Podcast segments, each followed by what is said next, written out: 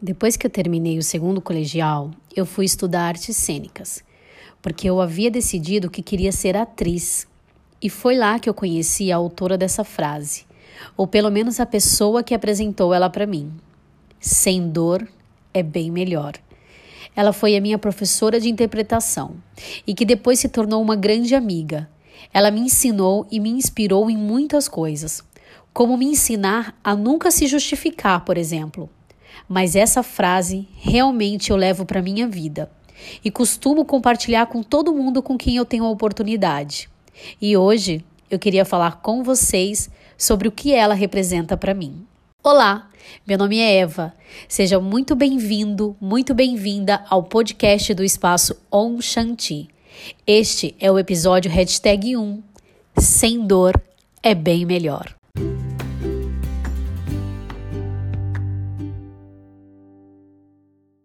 A gente tem uma coisa com a dor, né? Com sentir dor, sofrer, com a dificuldade para conseguir as coisas. Às vezes parece que a gente é apegado ao sofrimento. Eu digo a gente porque eu também me incluo nessa situação, tá? Ou pelo menos eu me incluía. Porque eu acredito que eu já aprendi pelo menos o suficiente para entender que, se somos responsáveis pelo que nos acontece, então eu quero ser responsável pela minha felicidade. Muitos de nós fomos ensinados desde crianças que para se conseguir algo temos que nos esforçar muito. Não que isso não seja em partes uma verdade, mas é como se nos dissessem que para se conquistar algo, além de todo o esforço, também temos que sofrer. E isso pode ser representado por aquelas frases: a vida não é fácil, é preciso muita luta para conseguir o que você quer.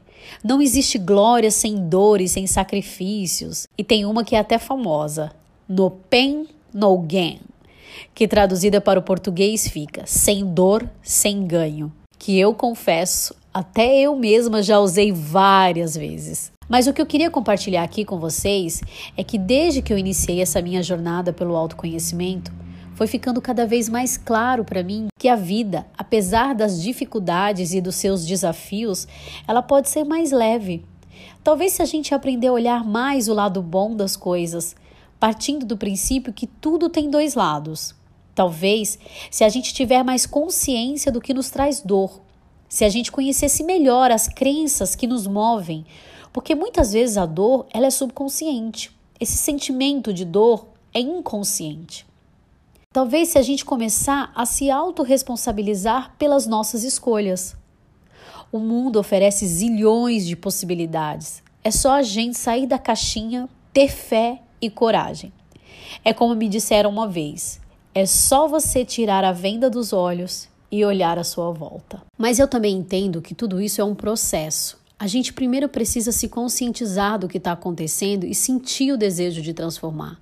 É só o fato de olhar e perceber a situação que incomoda e procurar ajuda já pode ser um passo para sua transformação e também para transformar as suas dores.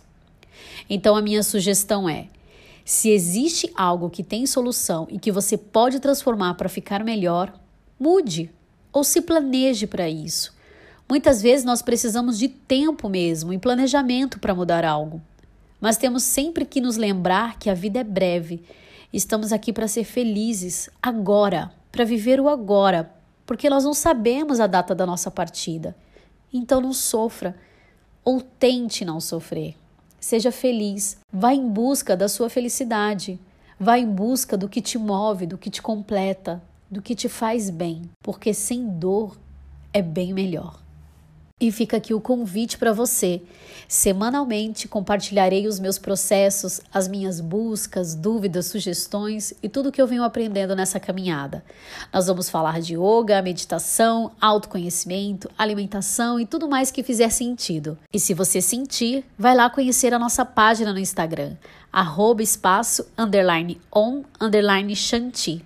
E o nosso site, espaço onshanti.com.br. Namastê, nos vemos na próxima semana.